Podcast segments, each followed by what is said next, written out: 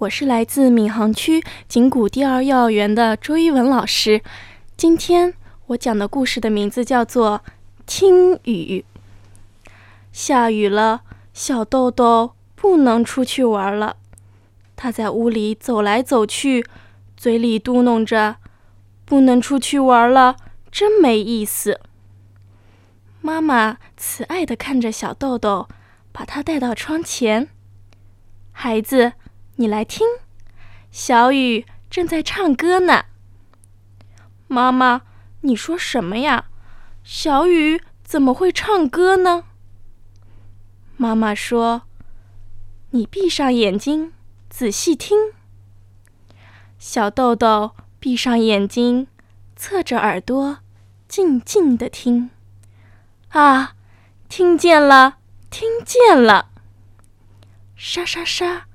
小雨落在树叶上，它在和树叶玩耍呢。叮叮叮，小雨落在屋顶上，它在屋顶上翻跟斗。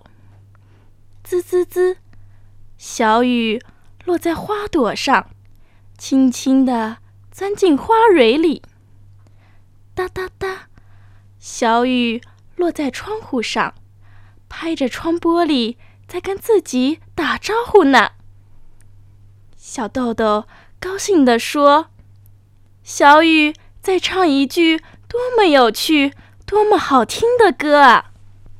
窗外，小雨在轻轻地唱；屋子里，小豆豆在静静地听。